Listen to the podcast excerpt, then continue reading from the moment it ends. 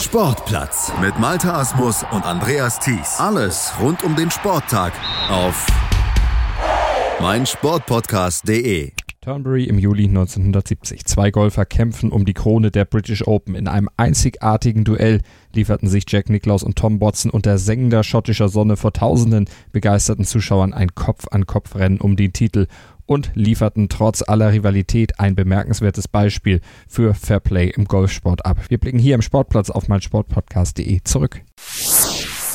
Erbarmungslos brannte die Sonne vom Himmel. Der vom Meer einfallende Wind wirbelte Staubwolken über das knochentrockene schottische Linkland. Eine Szenerie wie beim Showdown eines klassischen Western und mittendrin standen sie, die beiden Duellanten, umringt von tausenden Zuschauern, Tom Watson und Jack Nicklaus. Die Spannung hätte nicht größer sein können. Nach zwei Runden hatten Watson und Niklaus gleich auf an der Spitze gelegen, einen Schlag vor dem Rest des Feldes. Und nach dem dritten Tag, da lagen sie immer noch gleich auf vorne, aber bereits drei Schläge vor der Konkurrenz. Im Schlussflight der vierten Runde im Kampf Mann gegen Mann sollte sich also der The Open Sieg 1977 entscheiden.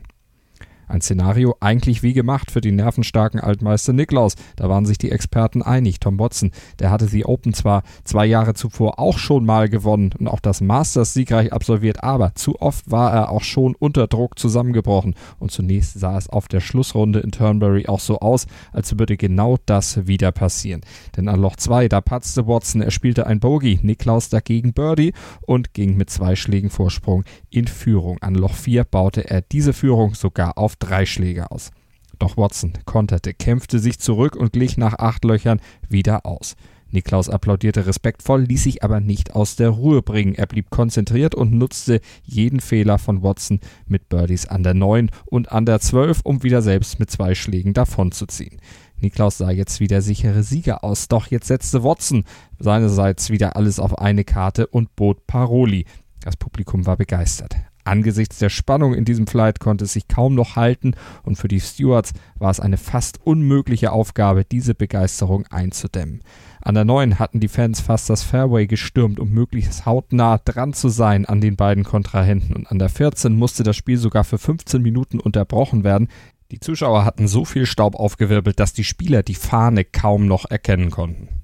Als es dann endlich weitergehen konnte, blieb die Stimmung weiter elektrisiert, aber alles lief geordneter ab. Und geordnet war auf einmal auch wieder das Spiel von Tom Watson. Der rief jetzt sein bestes Golf ab. Zwar missglückte sein Abschlag an der 15 noch, doch er rettete das Loch mit einem sensationellen Putt aus 18 Metern und das klang bei der BBC so. Oh, would you believe that? Well, I've seen many things in my life, but fancy taking the putter from 12 feet off the green in the semi-rough, race it down the hill, leave the pin in, and he's holed it from all of 25 yards. Dieser Putt brachte Watson also wieder heran und Niklaus völlig aus dem Konzept. Die Fehler beim Altmeister, die häuften. Jack has been short a number of times, just short, just short, just short.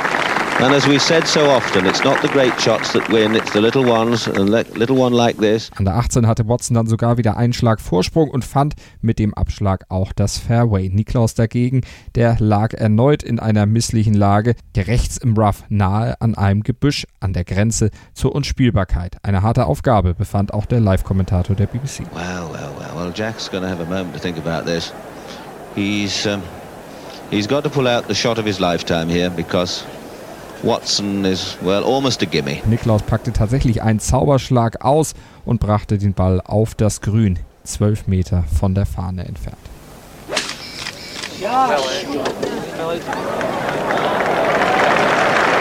And he's got it on the green, right hand corner, and the crowd traditionally running across the 18th fairway. Jack's on the green there, but look where Watson's ball is, and he's a stroke ahead. Niklaus lag damit deutlich weiter entfernt als Watson, der nur noch aus kurzer Distanz einpatten musste. Doch Watson selber, der ahnte, was Putting-Legende Niklaus noch auspacken konnte. Das gab es später im US-TV zu. Als wir auf das Grün kamen, sagte mein Caddy, jetzt hast du ihn. Aber ich sagte, nein, Mister, ich glaube, Niklaus locht diesen Putt. Now he must hole and Watson must miss if there's to be a tie. Und genau so sollte es auch kommen. Niklaus versenkte den Putt und versetzte das Publikum in Ekstase und verblüffte damit auch die Kollegen der BBC. Can't happy, can it? what about that then? Well, I tell you what, if there are any knighthoods flying about or honorary degrees, well, those fellows must be due for one. I've never seen anything like that in my life. We were just thinking now, won't it be nice to have two putts from about three feet for the Open Championship, and suddenly young Master Watson has to pull himself together and pop his in to be champion. What a putt, what a putt. Eine komplizierte Situation für Watson, der musste schließlich in all dem Krach sich noch auf seinen Putt konzentrieren. Match.